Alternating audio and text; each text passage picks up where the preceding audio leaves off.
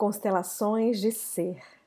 Seja muito bem-vinda, seja muito bem-vindo. Meu nome é Nirvana Marinho e eu venho aqui te contar um pouco mais desse caminhar nas constelações do método cardinal. Seguindo e honrando as constelações familiares de Bert Hellinger, a gente segue e amplia com as do método cardinal, trazendo sabedorias interdisciplinares para a cura da alma, os cristais, os chakras, que compõem um alinhamento e uma nova postura diante da experiência de constelar. Um espaço de encontro consigo, com a sua própria história e com novas possibilidades de estar com isso, tudo na alegria e na conexão com a vida. Criada por Paola Ranova, as constelações do Cardinal são um espaço de leveza e profundidade ao mesmo tempo. Vamos juntos! Constelações de Ser, uma edição especial com quatro episódios. Eu, Nirvana Marinho, com Paula Ranova, criadora do Método Cardinal, que aqui nos presenteia com a honra de apresentar o método. Método esse que fortalece a condução das constelações familiares. Sejam todos muito bem-vindos e muito bem-vindas.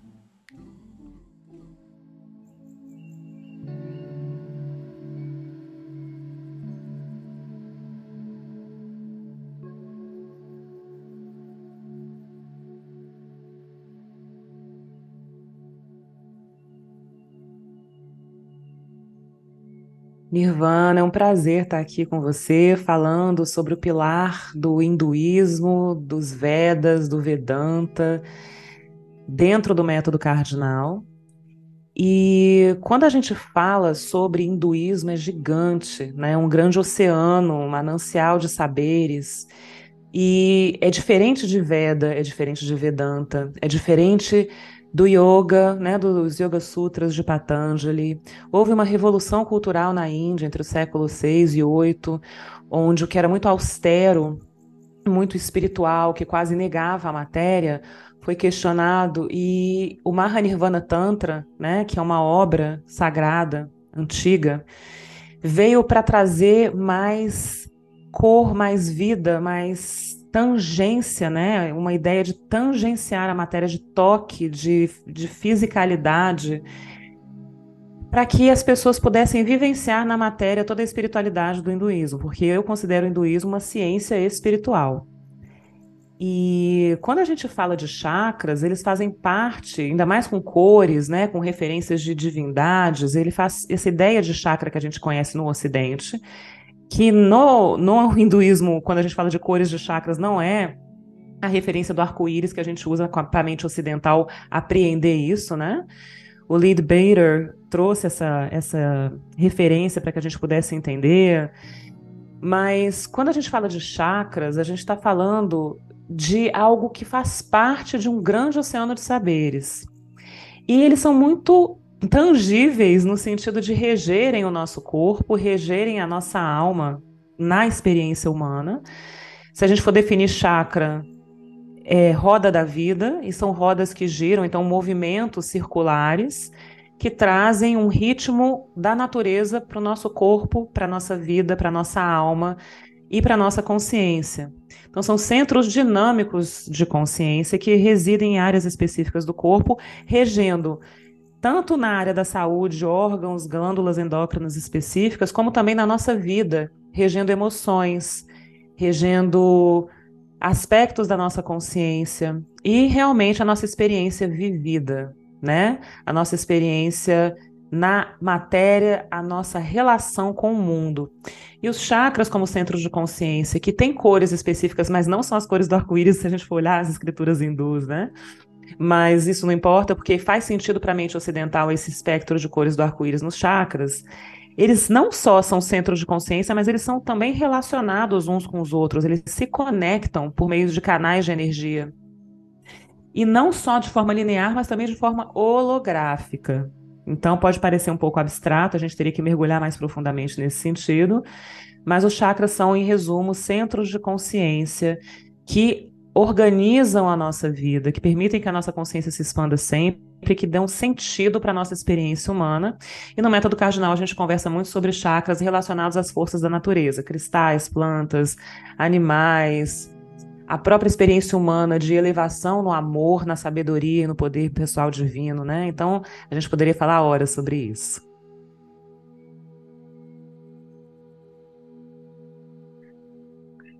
Olha só que oportunidade monstruosa, de linda, de poder trazer mais um episódio desse podcast Constelações de Ser e parte dessa grandeza do método cardinal para o olhar das constelações familiares, é, trazendo sabedorias é, que tangem a sua formação, Paula, como criadora do método, é, mas que também tocam a cada um de nós da nossa própria ancestralidade. Então, onde quer que tenhamos vindo, quaisquer que sejam as nossas referências ou até inspirações e afinidades, com certeza tanto eu quanto muitos que estão nos escutando se sentem aproximados, convidados, até mesmo convocados a se aproximar dessas sabedorias. A gente falou da sabedoria indígena no nosso podcast, no nosso episódio anterior, e estamos nós aqui na sabedoria hindu, nos concentrando não só na aplicabilidade, mas na visão é, concentrada no éter, no, na, na, no, no néctar que existe na sabedoria dos chakras, advinda dessa grande sabedoria hindu. Muito bom ouvir sua história, muito bom ouvir a forma com a qual você define, porque ela de fato vai sustentando em mim e em tantos que podem nos ouvir as definições reais, é, teóricas, práticas e também contextuais dos chakras. Eu gostaria de convidar mais um passo de apreciação dessa sabedoria e desse conceito dos chakras a partir de algumas palavras que estão presentes no livro Rodas da Vida de Anodeia Judith, aonde a gente pode ir se familiarizando a partir das palavras do nosso conhecimento, algumas delas você já trouxe para a gente, e poder se deliciar um pouco dessa natureza de descrição. De centros de energia, de rodas que giram para que a gente possa girar conhecimento dentro da gente, que geram e convidam a gente a se mover na vida. A vida, quando estagna, é a morte. Então, se conectar com algo tão sutil do nosso corpo físico e também energético, que nos coloca em movimento, é um convite constante à vida, como o próprio cardinal faz quando nos conecta com a vida. E eu gostaria de trazer outras palavras que estão presentes nesse livro para nossa apreciação juntas, porque de fato a ideia da consciência ela é bastante ampla, talvez até para alguns um pouco enigmática demais.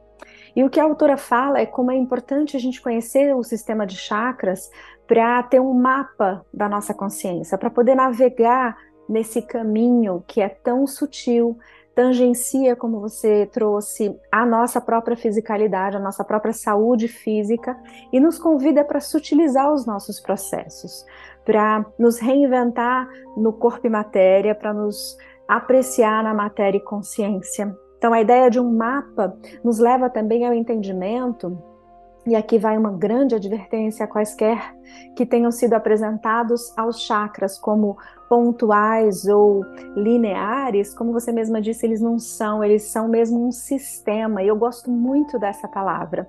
Ela nos remete à teoria sistêmica integrativa da qual pertencemos aqui com o cardinal, e de fato a ideia do que acontece, por exemplo, numa constelação. É muito importante para a saúde psíquica, emocional, energética e até espiritual da nossa alma, a gente viver em situações, ambientes, contextos que nos coloquem sistemicamente em relação. Sozinho a gente não vive, sozinho a gente não resolve nada, sozinho a gente não se dá conta dos próprios das próprias relações emaranhadas. Relacionar-se na saúde é também poder observar os chakras na sua compreensão sistêmica. Eles são um sistema, um sistema, eles se relacionam entre si na medida em que um nutre, alimenta e vai uh, a progredindo numa exponencial a nossa saúde, a nossa expansão de consciência. E outra palavra que eu adoro, que traz movimento e traz essa noção sistêmica, é a ideia do chakra como um vórtice. A ideia de que ele gira, de que ele transcende, ele gira porque ele transcende. E ao fim gostaria de trazer uma expressão lindíssima dessa autora, que é essa ideia de que ao poder caminhar nesse mapa de consciência, a gente está tecendo uma tapeçaria de interesa.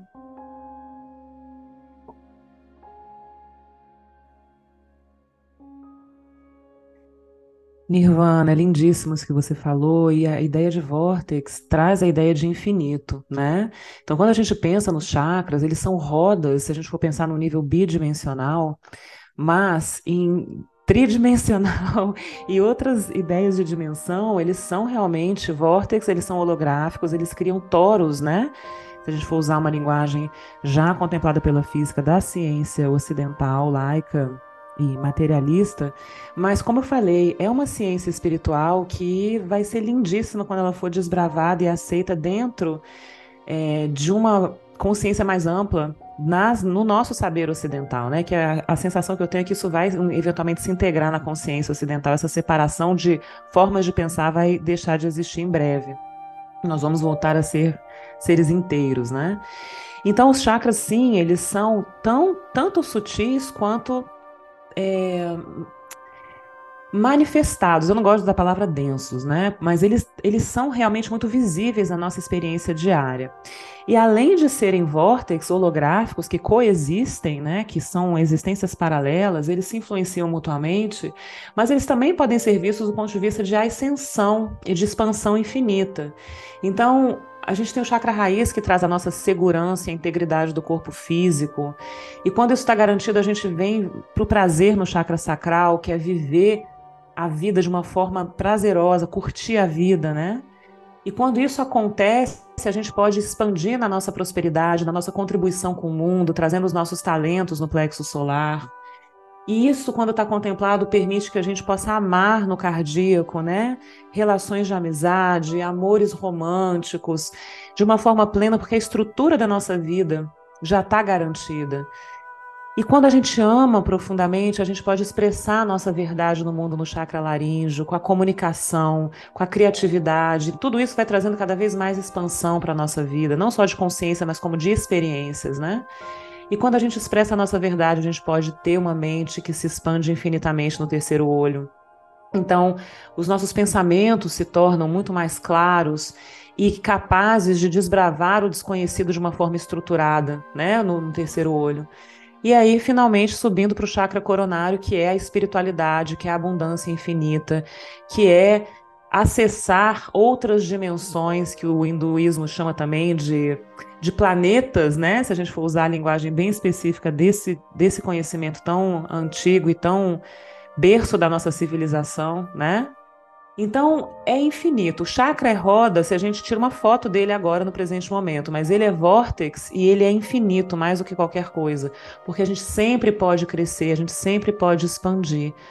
A vida é expansão.